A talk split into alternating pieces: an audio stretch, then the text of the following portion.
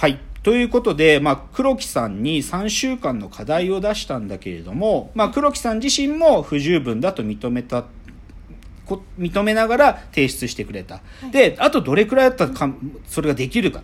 黒木さんから出てきたのは、あと2週間ですと。おで、で、それぐらいで、いやれると思うと。で、で、僕は、じゃあ改めてチャレンジしたいか。もしくは、それでもうちで週末ベンチャーやってみたいとまだ思ってくれているかと。ーはい。思っていますと。力強く返ってきたわけ。だから僕はもうだったら2週間やってみようっつって2週間またちょっと猶予を出しかあげたわけ。はい。で粘り強く作ってきたんですよ。できてきたんです。言ってしまえばさっき言った、ね。あの顔をそのあアニメーションとかのキャラに埋め込むっていうモデルを作ってきたわけです。ややりきったんですね。まあ、やりきったすうん、まあ、そうん。の少なくとも論文の実装っていう意味ではできた。できた。だからもう、つい、もう、だってかもう、世界一のレベル。そう。で、だから、まあ言っちゃえばほとんどそういうね、経験がない中で、うん。まあ、3週間でできなかったけども、でもそこからの気持ちっていうのを見せてくれて作れたっていう、すごいこと。だから、黒木さんとのね、最初の出会いは2018の、えっ、と、9月にうちに、あのーまあ、会いに来てくれたんだけど、ええだからそこで彼が、まあ、その課題をパスしたんで、2018の10月からはい。2019の3月まで、ええこれの期間が黒木さんの週末ベンチャーの期間ですね。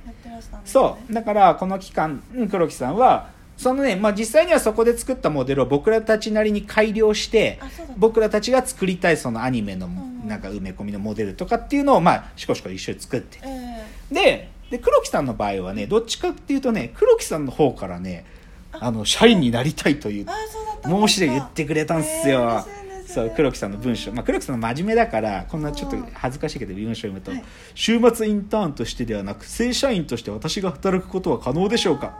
今関わっているような面白いサービスの制作により深く携わりたいと考えるためですって、なんか、さらっと書いてんだけどさ、急に投げてきて。でも、なんか僕らとしてはもちろんって感じ？もちろんって感じで、あーそうだっそう。だからそれで黒木さんはそこからまあその今の前の会社を辞めるまでの準備期間もあってで2019の4月から。だから今年の4月から黒木さん社員なんですそうですね。そう。でまあ今現在彼はねそのまあ入社してから、い。まあ、僕らがねやりたいってずっと思ってたええそのあるコンテンツを、はい。なんていうのかな別の文脈で、はい。遊んでるうちに例えばじゃあ何かの小説があったら、ええ。その小説を読まなくて僕らのサービスで遊んでるとその小説をななぜか読んだ気になるって体験を 僕ら作りたかったわけ。へまあ、これねちょっとまだ名前言えないんだけどそういうものをちょっと技術的にやりたくてそれを一生懸命作ってくれたりとか、はい。まあ、あとはねちょっと実況中継系のコンテンツっていうのをちょっと作ってくれてるんだけど、でここでねでも最近彼がねすごくいいなんていうかはい。提案をしてくれた、い、やうんでぶっちゃけなんだろう。て最初にね黒木さんの「耳をすませば」でっつって、あはいはい。彼が今大きい壁にぶつかってるっていうのはねまさにここで、うん。まあそういうふうにうちの会社まあ言っちゃえばこのまあ、1人に2つぐらいプロダクトっていうかサービスがあってさ、でそれをなんていうか僕が思うように作るっていうだけじゃゴールにはつたどり着かないんだよ、うん。やっぱりそこで自分のエッセンス、うんで自分が面白いと思うとか、はいはい。俺はこう思うんだっていう強いなんていうか魂がこもると初めてなんていうかそれが形になってくる。うんで特にさっきの実況中継系のコンテンツで黒木さんが、てかねどっちかっていうともともと黒木さんが入る前から立ち上がってたプロジェクトだからでそれをある意味僕ら黒木さんに託したんだけど、うん。でだからある意味での黒木さんはなんていうかこう自分のものだっていうのをあにまだ慣れてなかったのちょっはい。とこの前まで、はい。だけどついに彼が自分のものにしたっていうか。なのでいやそう。でそれはねでも彼の中で迷いがあったと思うよ。うんなんか言っちゃえばさなんていうか開発者だからさはい。で自分の強みっつうのがでも企画力ってそこまで長じてないかもって思ったらさその企画力の部分って別の人の力借りたいと思うじゃん。だけどそう。でなんだけどさでもやっぱり最高のサービスでそれ人の力つ借りてなんか仕事にするっていうのはそれはそれすごい技術っていうか能力なんだけど、はい。でもやっぱり魂込める時に一番じ必要なのはさ自分のなんだよね。俺のっていう。でそれを、まあ、黒木さんやついについにそれがまあ見え見えてきてるっていう意味でだからなんかちょっとなんか耳を澄ませばっていうっていうのは、はい。まあなんていうかなちょっとね、まあ、さっきのくうちの会社の名刺の肩書き物語で言うと黒木さんにもね好きなのつけていいよって言ったら、はい。黒木さんがなんか他のうちのしょうもない名刺のやつとかちょっとさすがに照れがあったのか、うんうん。ビジネスサイドエンジニアってつけてきたのよ。ででもね僕ねこの肩書きやっぱね黒木さんのなんていうかある種の自分の意思とあとプラスそこにためらい感じるんだよ。なるほどね。うんででもでもねなんていうかでも今の久野木さんってなんていうのかな言っちゃえばなんか単純にビ俺は開発もできるしビジネスって意味でのサービスも立ち上げるっていうその2つのことっていうのを結局はでも根本にあるのはうん。こういう自分の魂を込めることだっていうのをなんていうか気づき始めつつある。だからまさに負荷の瞬間というか、うん。まあねでもだから僕黒木さんと最近一緒にこういろいろやっててなんていうかなこうちょっと親父くせえんだけどさうん。成長って何なのかなってすげえ考えさせられる。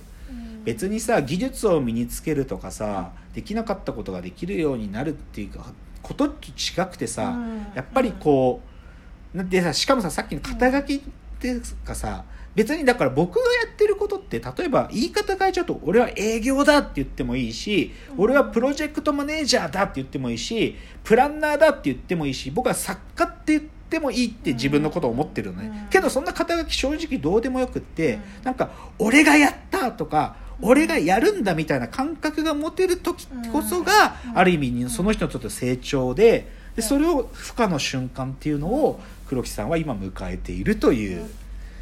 じゃあすごい局面じゃないですか。局面。だからまあなんていうかここからの伸びしろをなんていうかめっちゃ楽しみ。へー。っていうのが耳を澄ませば 黒木なんで耳を澄ませば耳をまあ、僕耳を澄ませば好きなんで で耳を澄ませばなんていうかそのす青年が大人になる習慣というかね、うん。ああいう物語ですから。すみません、そういうフェーズにいるのが黒木修也という男でした。じゃあここまではまあこれでうちの社員全員6人なんだけどただねうちはそういう意味でもでもうん社員じゃない形で僕らの仲間になってくれてるメンバーってこれもこれで強烈なのがいるんでその人たちを紹介しますね、はいはいはい。じゃあまず週末ベンチャーをやってくれているはい。村上優子というやる男。これを紹介したいですよ。村上さんもね、はい。その言ってしまえば僕らの有料で求人広告を出していたフェーズに会いに来た男、あそうだったんですね。でこの男変わっててね。元自衛官。へえ元自衛官。自衛隊入りたくて自衛官やってたあそうなんだ。2年ぐらい自衛官。でしかもねだなんていうかストリートカルチャーに造形が深くて、スケボーできるスあのブレイクダンスできるへもうねなんかストリえもうバキバキ。そうそう。だからなんか自衛官時代ね踊る自衛官っつって YouTube に動画とか上がってたらしいよっていう人。でそれが今彼はねすごいな。でも現在はそのね某有名コンサルティングファームのうんいわゆる AI っていうか機械学習とかの仕組みを導入するって仕事をしてるのね。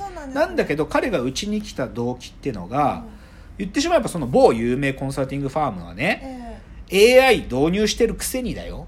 誰一人ちゃんとはい。そのディープラーニングのモデルをプログラミングできないっていうことを危機感を感じて俺はそうなりたくない。うん俺はちゃんと分かって導入っていうことしたい。だからうちで修行したい。なるほど。っていうこと。はいはい。それでだからでもまあそういうモチベーションだからさうん僕らが当然いつも通り課題を出すわけですよ。あはい。それはねその当時僕らの興味は文字認識にちょっとあったんであそうだったんだ文字認識のまあちょっといあのーカーネギーメロンかどっかのモデルをねええ。村上さんにやったら彼はすごかったよ。うんそれこそさ昼間は仕事だ？よ昼間平日はさ彼仕事なんだけど朝来るわけ。僕朝ここに僕はあ朝早いからええ。会社にいるんだけど朝来てね。うん。まあそれこそ7時半とかぐらいからあの出社する10時までの間いろいろ僕に聞きながらここで開発するのででそのコンサルファームでの仕事が終わった夕方にまたからまたなんか作ってきてで翌日の朝また持ってきてこうなったんですけどどうすかねとか言っていろいろ聞いて。ーでそれマジで彼は3週間で作っちゃった。わあやっちゃったんだ。すごい。もうねとんでもないもうなんていうかうん。気合が違うわけ。もうねその時点でもう僕大好き彼のこと。でなんていうのかなさっきちょっとさだからうち週なんていうか週末ベンチャーとかうん学生インターンの応募ねそれなりにあるのよ、はい。ででさ僕に会いに来た時はさ「やりますやる気やります」みたいなほざいてるやついるんだよ。でそう言ってるやつに一応さ課題出してやるんだよ、ええけどねじゃあそれの提出率っていうかどういうなんていうか学生のアウトプットかっていうとね、うんどうなんですか？そのね順パーセンテージで言うと、ええ50%がうん。何かしらの言い訳っていうアウトプットしかしないやつ で40%がはいとんずら何もしない。で連絡すら来ない。えー、やば。で9%が自分の能力が足りないってことをあ認めてできなかったことと、まあ、じゃじ一部できたことを報告してくれるっていうのが9%で1%が僕らの水準には達してないけどそれなりにできた。こんな感じなのよでもさこんなクソどもとさ今の村上優子とまるで違うでしょ。だってこいつ毎朝来てんだ。うん。しかも自分の仕事あんのにさ、ででもさそれはさなんかもう彼の中でさなんかなまあそういうなんていうかそもそもそういう男なんだよやつは。だだ。からもうね僕最高なんでもうねそその時点でやつはやべえと思って。うん。だからまあ当然作った後一緒にじゃあさこれさこういうことやろうこういうことやろうっていろいろやってるわけ。であまあちょっと村上さんのエピソードなんかな初めて会った時の話したいからちょっと次のチャプターにちょっと持ち込みま持ち越しますね。ーはい。じゃあ次のチャプターです